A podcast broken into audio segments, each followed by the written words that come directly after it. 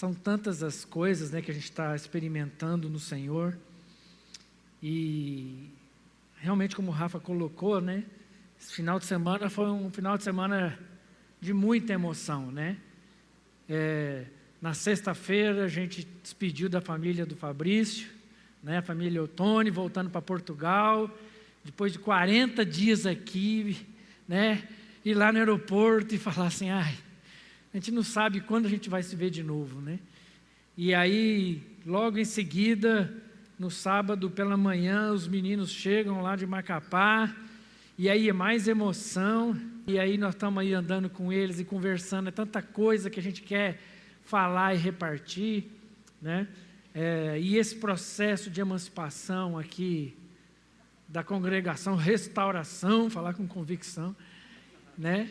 E a adoção, né, o processo, como o Régio colocou, né, tem quatro, cinco anos que a gente vem aí, e aí a gente conseguir isso ser, é, consolidar, e ainda mais com a presença deles aqui, é realmente um grande privilégio. E a gente entende que tudo isso faz parte dos processos de Deus para nós, né? É muito bom a gente saber quem nós somos no Senhor, que Deus tem honrado aquilo que temos buscado intensamente no coração de servir ao Senhor. Amém? Vamos lá continuar a nossa série dia a dia, enquanto é dia, né?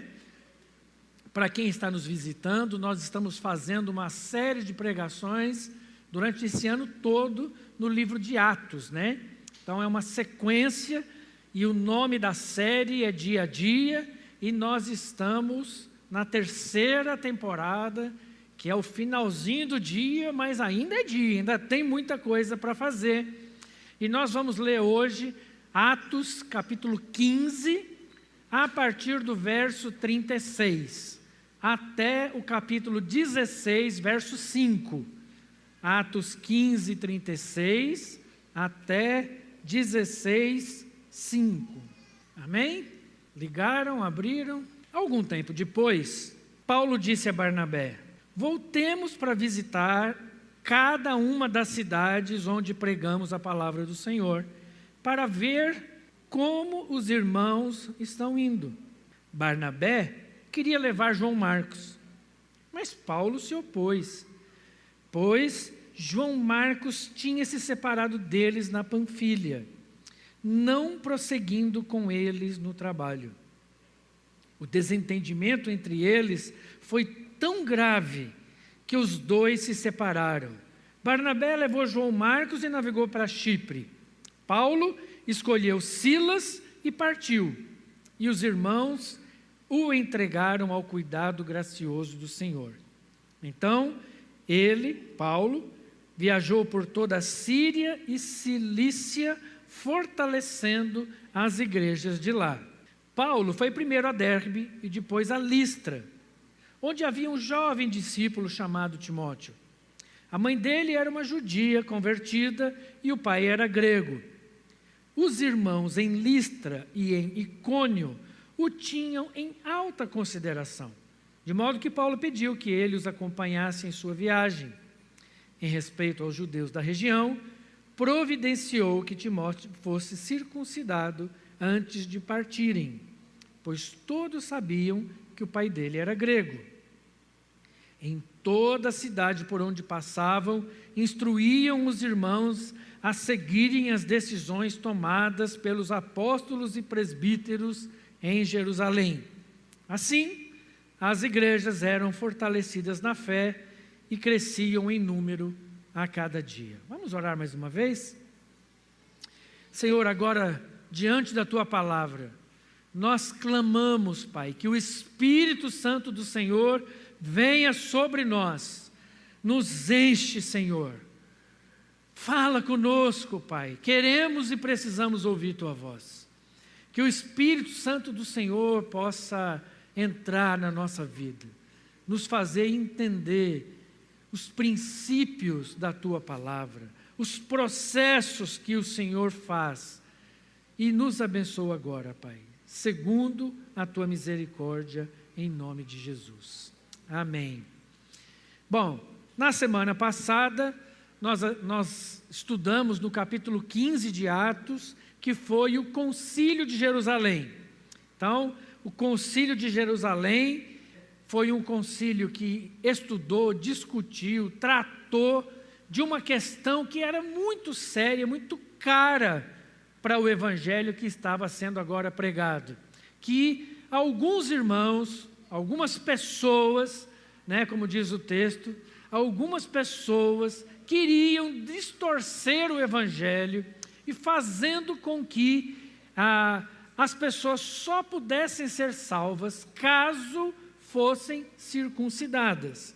E aí nós vemos então agora é, Paulo, Silas, Judas e Barnabé voltando para Antioquia, já com a decisão tomada no Concílio de Jerusalém, que reuniu todos os irmãos ali, os líderes da igreja em Jerusalém. E esses irmãos disseram que não, que as pessoas não precisavam ser circuncidadas. Essa cidade de Antioquia, ela foi uma cidade que tinha sido palco de um grande momento histórico da igreja cristã, porque a igreja de Antioquia foi de onde Paulo e Barnabé partiram pela sua primeira viagem missionária.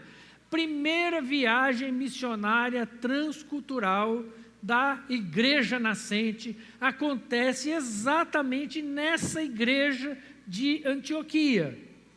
Agora, essa igreja de Antioquia também é a primeira a receber o feedback do Concílio de Jerusalém, que agora esses irmãos vão para lá e passam então a contar né, o que os irmãos de Jerusalém decidiram. E agora, essa cidade também vai ser marca ou marcada por um outro momento histórico extremamente relevante.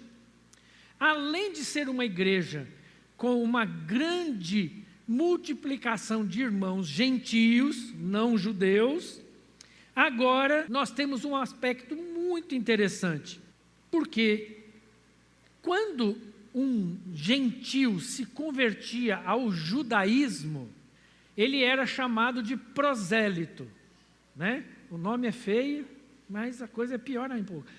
É prosélito, né? Esses nomes que o povo inventa. Então é um cara que não era judeu e que se tornou judeu. Todo prosélito precisava ser circuncidado e depois de circuncidado ele deveria então seguir as leis mosaicas. Mas agora, os gentios convertidos estavam sendo recebidos na igreja pelo batismo e não mais pela circuncisão. Eles estavam se tornando cristãos sem ter que se tornar judeus. E isso é uma coisa muito interessante para a gente entender. Os gentios, agora, ao se converterem, não se tornam judeus se tornam o quê? Cristãos. Porque agora a relação estabelecida com esses novos convertidos não está mais sustentada, baseada na lei mosaica. Por que não? Porque agora a lei mosaica foi definitivamente cumprida em Jesus. Então, toda a lei é cumprida em Jesus. E o principal ponto da lei, que era o sangue derramado do Cordeiro para remissão de pecados, agora o Cordeiro de Deus, Jesus Cristo, foi definitivamente sacrificado. E o seu sangue compra para nós agora uma nova condição. A igreja assume agora uma nova identidade. A igreja agora assume uma identidade de povo reconciliado de Deus. Agora todos nós temos acesso ao Senhor em Cristo Jesus. Agora nós formamos um único corpo, o corpo de Jesus Cristo. Agora todos nós temos uma única referência que é o Espírito Santo para nos guiar. Então agora nós somos reconciliados em Deus, associados ao corpo de Cristo e guiados pelo Espírito. E agora, a partir disso, desse momento, desse entendimento dessa nova identidade que a igreja ganha, nós vamos ver junto com isso um movimento que é maravilhoso e que tudo que nós experimentamos hoje aqui tem tudo a ver com esse texto. Enquanto eu estava preparando essa mensagem hoje, eu ficava pensando: como Deus é maravilhoso.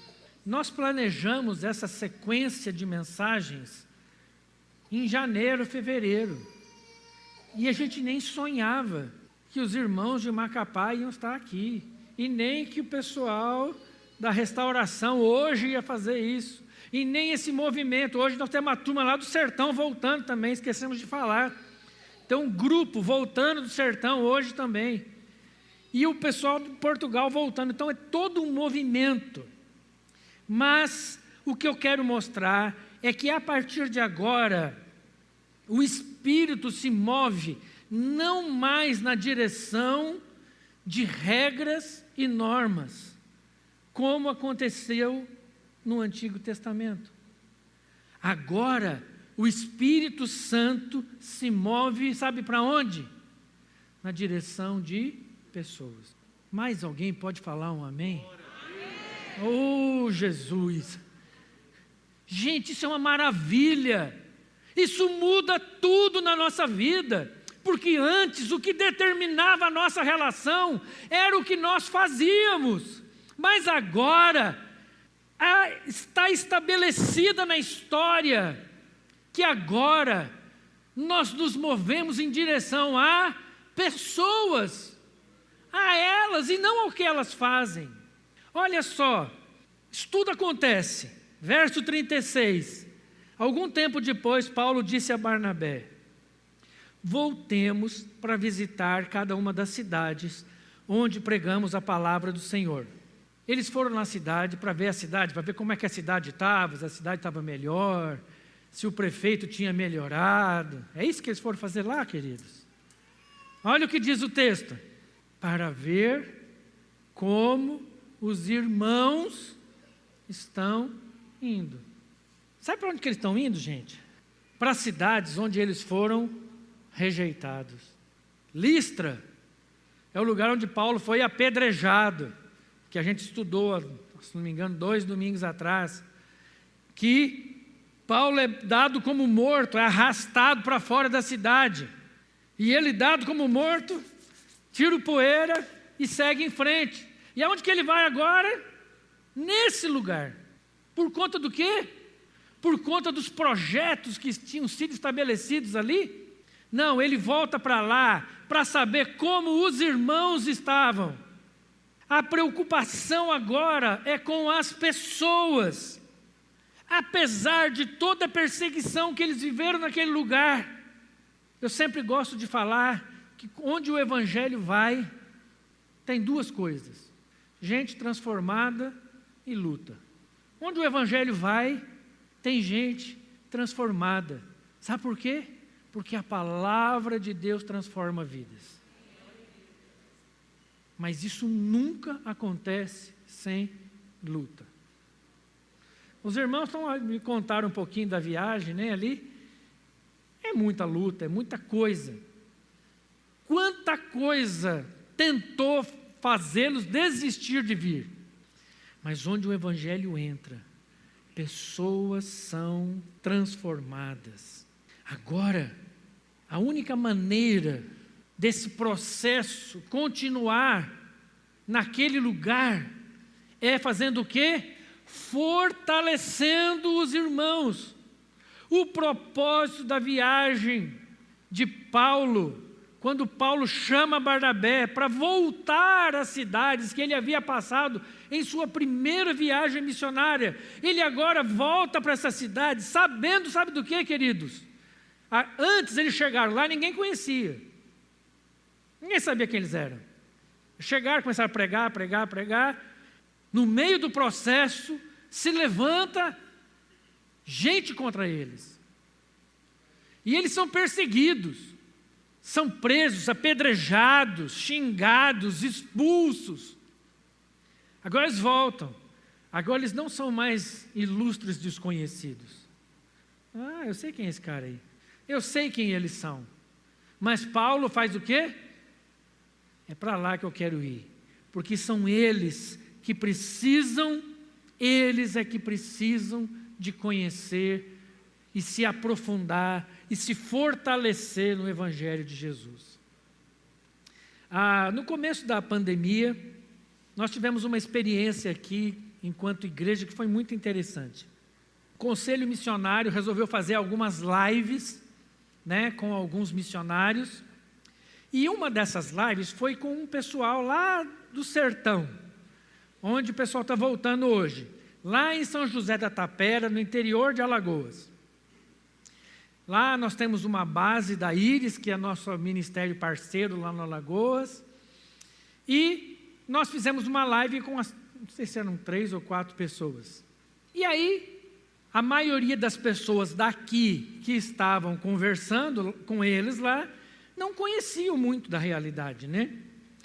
E aí fizemos muitas perguntas para eles, várias perguntas para eles. Era, uma, era um rapaz e três moças, se não me falha a memória ou duas. Minha mulher vai me corrigir. Se eu falar duas, ela vai falar três, né? Eram duas, eu sabia que ela ia me corrigir. Duas moças e um rapaz. E aí conversamos, conversamos e tal. E a hora que a gente estava terminando a conversa, uma das moças falou assim: Eu queria falar uma coisa que está sendo muito impactante na minha vida. Aí nós assim, né, por quê? Não, tinha nada de especial na nossa conversa. Aí ela virou e falou assim: Olha, a gente sempre conversa com muita gente, mas foi a primeira vez que um grupo de uma igreja local liga para nós e não faz nem uma pergunta do que nós estamos fazendo. Todas as perguntas eram acerca de como nós estamos e não do que nós fazemos. Todas as perguntas eram direcionadas para nós enquanto pessoas. Ninguém perguntou quantas pessoas a gente já converteu aqui. Ninguém perguntou dos projetos que nós estamos desenvolvendo aqui. Vocês se mostraram interessados em nós e não no que nós fazemos. E isso impactou a nossa vida. Nós estamos aqui chocados com isso. Isso é o mesmo maravilhoso e triste, né? É bom porque revela que o nosso povo está aprendendo. Nós falamos disso só uma vez por semana para vocês, né? Mas por outro lado, mostra quanto, como igreja, estamos longe dos processos que Deus estabelece aqui na igreja de Antioquia. Pessoas são mais importantes do que coisas. O texto no verso 37 traz para nós uma, uma, uma situação muito difícil. A discussão entre Paulo e Barnabé. Gente, Barnabé, quem era Barnabé para Paulo? Barnabé foi o camarada que, quando Paulo se converteu e chegou em Jerusalém, foi buscar os irmãos da igreja, e todo mundo conhecia a fama de Paulo, ninguém queria encontrar com Paulo. Mas Barnabé, o filho do encorajamento, fala: Não, vamos receber ele sim. Vem comigo, Paulo, eu vou te levar até os irmãos. Barnabé foi o rapaz, o cara, a pessoa que fez toda a viagem com Paulo, a sua primeira viagem missionária. Foram semeando e plantando os frutos do Senhor por várias cidades. Agora Barnabé fala: Pois é, Paulo, eu queria, nós tentamos levar Marcos, João Marcos, na primeira viagem. No meio da viagem, João Marcos era muita pressão, João Marcos era muito novo, muita pressão, muita perseguição. João Marcos travou nas quatro rodas, falou: gente, eu não dou conta mais, estou indo embora. E ó, vazou. Agora, Barnabé fala: Não, eu quero levar João Marcos de novo, eu quero dar uma segunda chance para ele. E Paulo falou: Mas nem. Não vou levar. Rapaz, o cara não deu conta, ele não dá conta. O Barnabé, não, ele está mudado, ele amadureceu, ele já cresceu, eu já trabalhei com ele, já se passaram aí alguns anos, ele não é mais aquele menino. Não, Paulo, não vou levar não vou levar. E aqui a gente tem então um episódio, pelo menos, no mínimo, constrangedor. E queridos, segundo os nossos teólogos e comentaristas desse texto, a discussão foi acalorada, carregada de emoção, testa vermelha. Se for do tamanho da minha, então, vozes alteradas. Não foi aquela discussão assim, não, eu acho que nós não devemos levar, e o outro não, eu creio que seria bom. Não, gente. Né? Vou falar assim, mas vocês estão entendendo como é que foi, né? Foi um quebra-pau mesmo, para valer. E é interessante que Lucas, ao narrar essa, a palavra de Deus, não omite esse. Lucas precisava falar isso para nós? Podia ter falado assim, né? Não, eles chegaram à conclusão que era melhor ir um para o lado, outro para o outro, um levar um, outro levar o outro, pronto, a gente ia ficar todo mundo feliz. Mas não, Lucas faz questão de mostrar isso. Sabe por quê, queridos? Porque nós somos gente. E aqui a palavra de Deus está falando de gente, e gente é difícil. Pelo menos vocês, né? Não é o meu caso, mas o caso de vocês, né, amor? Gente é difícil. A gente põe uns trem na cabeça. Se você tiver origem portuguesa igual eu, então, oh, minha mulher que fala, né, gatinha? É, vocês têm que orar pela minha esposa. A gente é cabeça dura. E o que é interessante, que essas discussões geralmente acontecem quando está todo mundo com razão. Sabe o que aconteceu aqui? Os dois estavam com razão. Olha só, Barnabé filho do encorajamento, fazendo, vivendo o real significado do seu nome. Vê João Marcos, um menino que, né, pulou da mula no meio do caminho, desistiu da viagem, largou os caras para trás. Mas Barnabé olha para João Marcos e fala: Não, esse cara, ele é meu primo. João Marcos era primo de Barnabé. Fala, não, eu, eu preciso dar uma oportunidade para ele, eu preciso dar uma chance para ele. Eu conheço ele, eu sei que ele mudou, eu sei que ele amadureceu. Barnabé estava correto. Do outro lado, a gente vê Paulo, com várias feridas no corpo, vários machucados, várias cicatrizes no corpo, e pensando: se foi ruim quando ninguém nos conhecia, como será agora? Se foi difícil a primeira viagem e ele não deu conta, será que ele vai dar conta agora que vai ser mais difícil? E Paulo não estava disposto a viver esse estresse de ser abandonado novamente. Paulo estava certo. Paulo olhava para João Marcos e perguntava para si mesmo: o que esse menino pode fazer para o reino de Deus? O que, que esse menino pode fazer para o reino de Deus? Barnabé olhava para João Marcos e pensava consigo mesmo: o que o reino de Deus pode fazer por esse menino? Paulo estava certo, Barnabé estava certo, mas como nós somos difíceis, nós não queremos dar o nosso braço para torcer, nós não queremos abrir mão da nossa posição. Mas aí entra um terceiro aspecto a ação do Espírito Santo nessa situação. Deus mais uma vez transforma aquilo que podia ter sido um grande problema na igreja. Deus transforma o que era naturalmente ruim em algo muito bom e positivo. Porque o plano era ir um grupo de homens para voltar às cidades. Agora nós temos, sabe o que? dois grupos de homens fazendo as suas viagens missionárias. Agora, a gente vai ver que o avançar do reino de Deus se multiplica.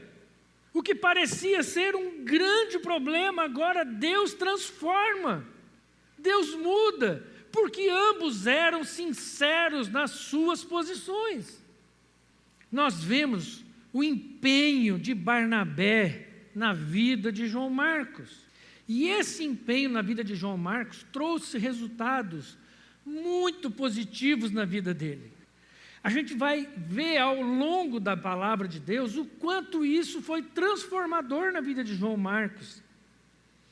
E ao mesmo tempo a gente vai ver o quanto Paulo, lá na frente, percebe e reconhece o quanto Barnabé estava certo.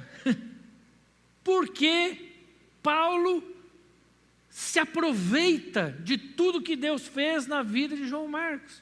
2 Timóteo 4,11 diz assim: Apenas Lucas está comigo. Traga Marcos com você, pois ele me é útil ao ministério. Paulo falando para Timóteo trazer o Marcos, João Marcos. Traz ele, ele me é útil. Filemão diz assim: Epáfras, meu companheiro de prisão em Cristo Jesus, manda lembranças. Marcos, Aristarco, Demas e Lucas meus colaboradores também enviam saudações. Agora Marcos já está lá com ele. Colossenses 4,10. Aristarco, que é prisioneiro comigo, lhes envia saudações. E assim também Marcos, primo de Barnabé, conforme vocês foram instruídos. Se Marcos passar por aí, recebam-no bem. Então, Paulo, tanto Paulo usufruiu do que Barnabé investiu na vida de João Marcos, quanto toda a igreja pôde usufruir disso. E Paulo, então, mostra que aquela desavença, aquela discussão foi definitivamente transformada em bênção para toda a igreja. Depois, no capítulo 16, nós vemos então Paulo voltando em Listra, a cidade onde ele tinha sido apedrejado e agora, olha só o que o texto diz, verso 1 do capítulo 16. Paulo foi primeiro a Derbe depois a Listra, onde havia um jovem discípulo chamado Timóteo. A mãe dele era judia, convertida, e o pai era grego. Os irmãos em Listra e em Icônio o tinham em alta consideração, de modo que Paulo pediu que ele os acompanhassem em sua viagem. Você vê como que Paulo é, um, é complicado? Como a gente é complicado. Paulo não quis levar João Marcos, por quê? Porque era um jovem e tinha dado trabalho. E o que ele faz agora? Chama outro jovem. E muito provavelmente mais novo que João Marcos. Alguns pensam que ele, nesse momento aqui, era um adolescente, um menino de 17 anos, 18 anos no máximo. Era um menino mesmo. Só que Timóteo, apesar da idade, texto diz que as pessoas o tinham em grande consideração, porque era um jovem coerente. Não era experiente, mas era coerente. E aí Paulo fala: Vamos comigo. Paulo sabia o desafio que ele haveria de encontrar pela frente. Paulo sabia que a proposta seria de uma viagem dura, difícil, cheia de riscos, riscos de vida. Mas essa foi uma das grandes estratégias da igreja nascente no livro de Atos. Qual é a estratégia? Formação de líderes através de vem comigo. A estratégia é essa. Quer conhecer o Evangelho? Vem comigo. Vamos lá comigo. Vamos caminhar junto. Vem para minha casa. Sabe qual é a grande estratégia do Evangelho para alcançar e formar pessoas? É: vem para minha casa e vê quem eu sou. Vê como eu lido com a minha esposa. Vê como eu lido com os meus filhos Vê como eu lido com os desafios. Olha, vem aqui para minha casa e veja como eu lido com as alegrias. E veja como eu lido com as tragédias. Você quer formar alguém? Anda comigo. Vem para junto. Timóteo caminhou com Paulo. E ao caminhar com Paulo, Timóteo é desenvolvido. Timóteo, para vocês terem uma ideia, ele foi colaborador ou coautor de seis das cartas de Paulo. Timóteo desempenhou um papel fundamental na vida da igreja. Por quê? Porque Paulo, quando viu aquele menino, Paulo teve um olhar do Senhor para a vida daquele menino. Paulo não olhou para ele e falou assim: esse menino é bom. Não. Paulo olhou para a vida daquele jovem e disse: esse menino é coerente. Esse menino é disposto. Esse menino quer andar com o Senhor. Timóteo tinha no máximo cinco anos de conversão. Como o texto fala, a mãe dele era judia, que também se converteu. E o pai dele, que era grego, provavelmente nesse momento já havia morrido. Pelo, pelo verbo usado lá no grego, dá a entender que o pai dele já tinha morrido, quando Paulo chama. E aí você pode imaginar quem tem aí um filho de 16, 17 anos, 18 anos, né? E aí o filho fala assim: mãe, eu vou para uma viagem. Ô oh, filho, que legal! Intercâmbio nos Estados Unidos? É quase isso, mãe. É um intercâmbio no Afeganistão. O pastor me chamou para ir com ele lá para Burkina Faso, onde 60 cristãos foram mortos essa semana.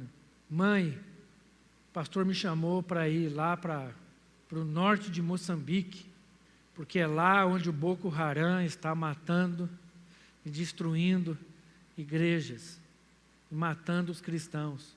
Mãe, meu pai me chamou para ir para a Síria, trabalhar com os refugiados.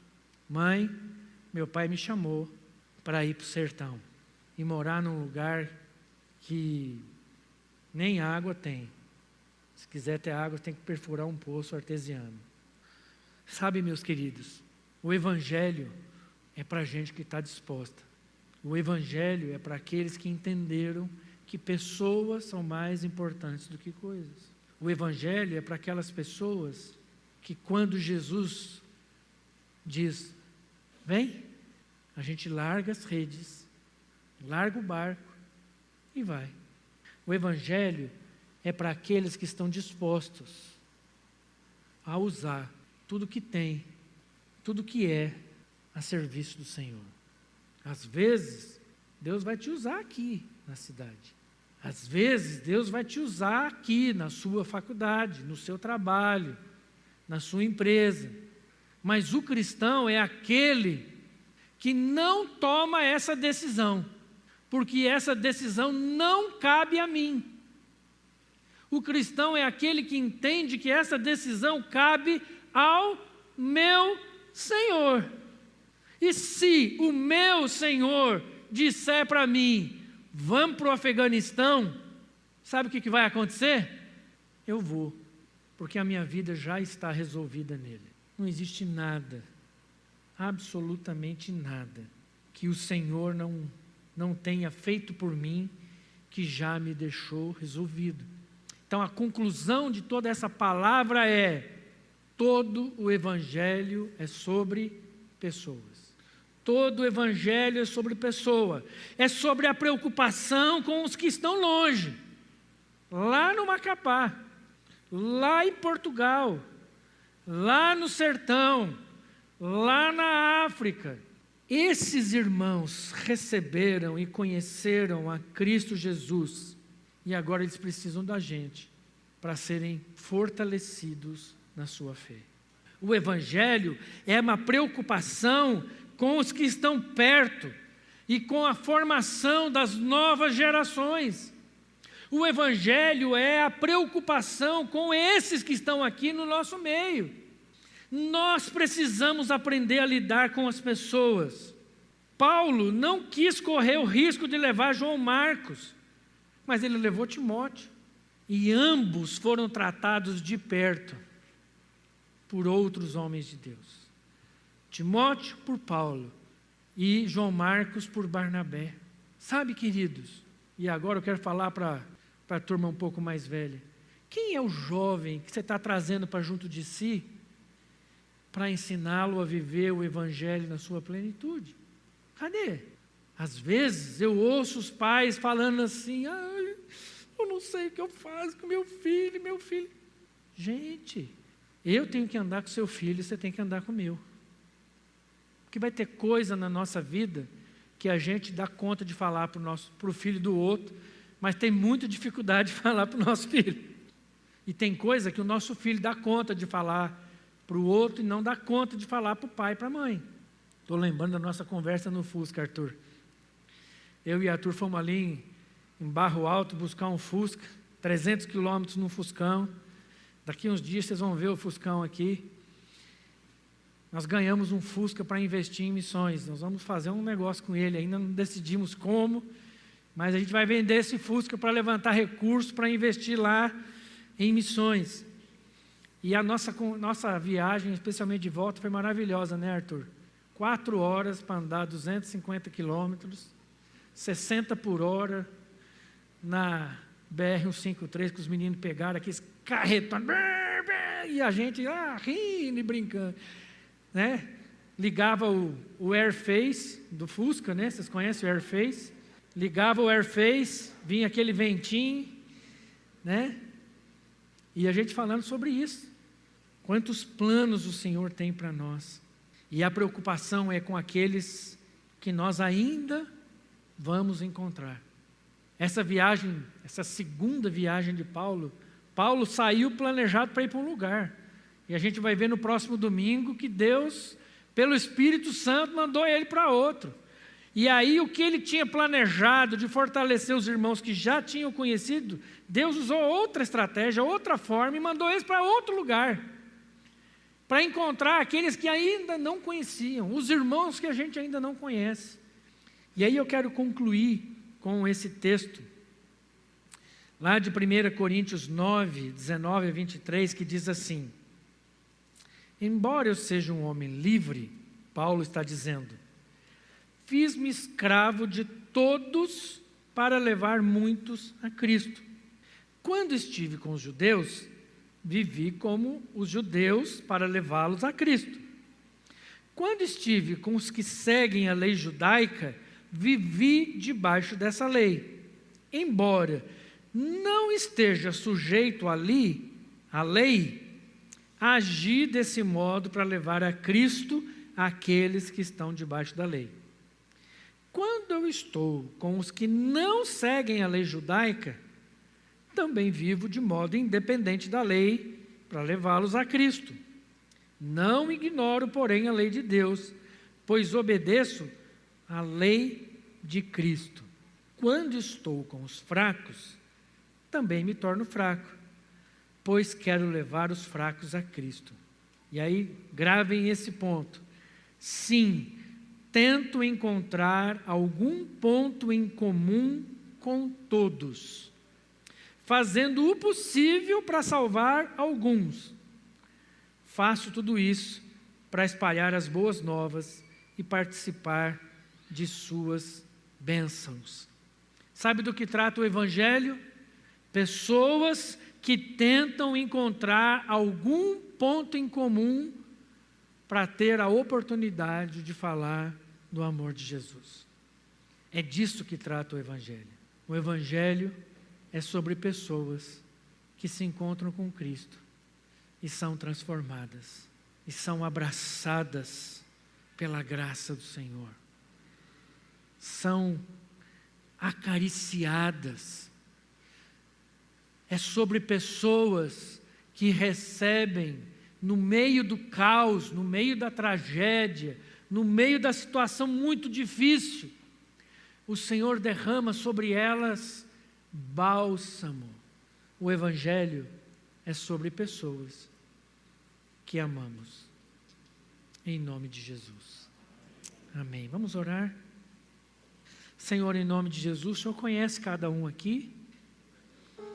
O Senhor sabe quem nós somos, o Senhor sabe das nossas limitações, o Senhor sabe, ó Pai, quantos desafios nós temos na vida, quantas coisas tentam nos prender a nós mesmos ou as coisas que temos, mas, ó Deus, a tua palavra nos ensina, através da vida de homens como Paulo, como Barnabé, como João Marcos, como Timóteo e tantos outros. A tua palavra nos ensina que o teu evangelho é sobre investirmos a nossa vida em pessoas. É investirmos a nossa vida no reino de Deus. Oh Pai, em nome de Jesus. Em nome de Jesus. Enche Enche, Senhor, o nosso coração de alegria em te servir. Por onde o Senhor nos enviar. Aonde o Senhor nos enviar, eu irei. Oh Pai, em nome de Jesus, que possamos fazer essa oração, Pai. Onde, Pai? Onde o Senhor quer que eu sirva? Onde o Senhor quer que a minha casa sirva? Como o Senhor quer que a minha casa sirva? E quem são as pessoas a quem o Senhor quer me enviar? Ah, Senhor, envia-me a mim, em nome de Jesus. Aleluia, amém.